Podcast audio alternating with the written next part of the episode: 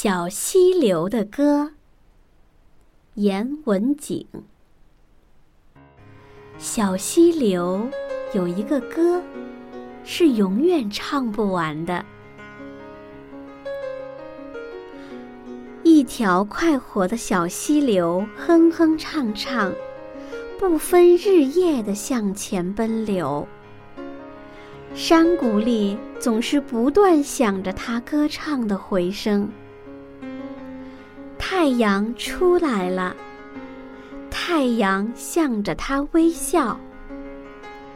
月亮出来了，月亮也向着他微笑。在他清亮的眼睛里，世界上所有的东西都像他自己一样新鲜、快乐。他不断向他所遇到的东西打招呼，对他们说：“你好，你好。”小溪流一边奔流一边玩耍，他一会儿拍拍岸边五颜六色的石卵，一会儿摸摸沙地上才伸出脑袋来的小草。他一会儿让那些漂浮着的小树叶打个转儿，一会儿挠挠那些追赶他的小蝌蚪的痒痒。小树叶不害怕，轻轻转了两个圈儿，就又往前飘。小蝌蚪可有些怕痒，就赶快向岸边游。长了小腿的蝌蚪还学青蛙妈妈，慌张地蹬开了腿。小溪流笑着往前跑，有巨大的石块拦住它的去路，它就轻轻跳跃两下，一股劲儿冲了下去。什么也阻止不了它的奔流。他用清亮的嗓子歌唱，山谷里不断响着的回声也是清脆的，叫人听了就会忘记疲劳和忧愁。小溪流在狭长的山谷里奔流了很久，后来来到了一个拐弯的地方，那里有一节枯树桩。还有一小片枯黄的草。枯树桩年纪很老，枯黄的草也不年轻。他们天天守在一起，就是发牢骚。他们觉得什么都不合适，什么都没有意思。后来连牢骚也没有新的了。剩下来的只有叹气。他们看着活泼愉快的小溪流奔流过来，觉得很奇怪，就问他：“喂，小溪流，这么高兴，到哪儿去呀？”小溪流回答：“到前面去，自然是到前面去呀。”枯树桩叹口气说：“唉，唉，忙什么呀？歇会儿吧。”枯黄的草也叹口气说：“唉，唉，累坏了，可不是玩的，就在这儿待下来吧。这儿虽然不太好，可也还不错。”小溪流看着他们笑了笑。为什么呀？就不，不能够停留。一转眼，小溪流就把他们丢在后面了。他又不住地往前奔流。前面出现了村庄，村庄里有水磨等着他去转动。小溪流就这样不知疲倦地奔流，奔流，渐渐又有些旁的小溪流来同它汇合在一起，小溪流就长大了。于是，由小溪流长成的一条小河，沙声的歌唱着，不分早晚的向前奔流。他精神旺盛，精力饱满。向着两边广阔的原野欢呼。他翻腾起水底沉淀的泥沙，卷起漂浮的枯树枝，激烈的打着回旋。他兴致勃勃地推送着木排，拖起沉重的木船向前航行，什么也阻止不住它的前进。前面有石滩阻碍他，他就大声吼叫着冲过去。小河就这样奔流，不断向前奔流。有一只孤独的乌鸦，懒懒地跟着它飞行了一阵。乌鸦看见小河总是这样活跃，这样匆忙。觉得很奇怪，就忍不住问：“喂，小河，这么忙，到哪儿去呀？”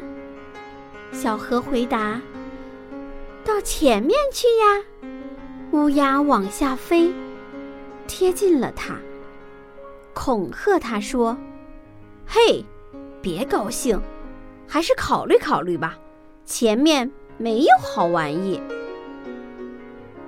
小河没忘记自己原来是小溪流，他笑了一笑。为什么？才不听你的嘞！就不能停留。乌鸦生了气，一下说不出话来，就只叫呀呀。小河很快就把乌鸦丢在后面。又不住地往前奔流。前面出现了水闸，等着它去推动发电机。小河高高兴兴地做了一切它该做的工作。再前面，又出现了城市。小河不知疲倦地奔流，奔流。就这样，先先后后又有些旁的小河同它汇集在一起，小河就长大了。于是，一条大江低声吟唱着，不分时刻地向前奔流。它变得十分强壮，积蓄了巨大无比的精力。它眺望着远远隐在白云里的山峰。以洪亮而低沉的胸音向他们打招呼。他不费力就掀起一阵阵汹涌的波涛。他沉着地举起庞大的轮船，帮助他们迅速航行。他负担着许多，可是他不感觉什么负担。大江。就这样奔流，不断向前奔流。那些被波浪卷起、跟随大江行进的泥沙，却感到累了，问：“喂，大江，老这么跑，到底要往什么地方去呀？”大江回答：“还要到前面去呀。”疲乏的喘不过气的泥沙愤愤地说：“前面，前面，哪有那么多前面？已经走得差不多了，还是歇口气吧。”大江的记性很好，他没有忘记自己原来是小溪流，轻轻地笑了笑。为什么不行？不能停留。泥沙带着怨恨，偷偷地沉下去了。可是大江还是不住的奔流。许多天就好像一天，许多月就好像一个月。它经过了无数繁荣的城市和无数富足的乡村，为人们做了无数事情，终于最后来到了海口。大江还是不知道疲倦是怎么一回事，它奔流着，奔流着，永远向着前方。于是。无边无际的蓝色海洋在欢乐地动荡着，海洋翻腾起白色的泡沫，强烈地向着四方欢唱。它是这样复杂，又是这样单纯，是这样猛烈，又是这样柔和。它一秒钟也不停止自己的运动。在海底，一只爬满了贝壳的、朽烂的只剩一层发锈的铁壳的沉船，它早已不耐烦海洋这无休无止的晃动了，悄悄地问：“可以休息了吧？可以休息了吧？”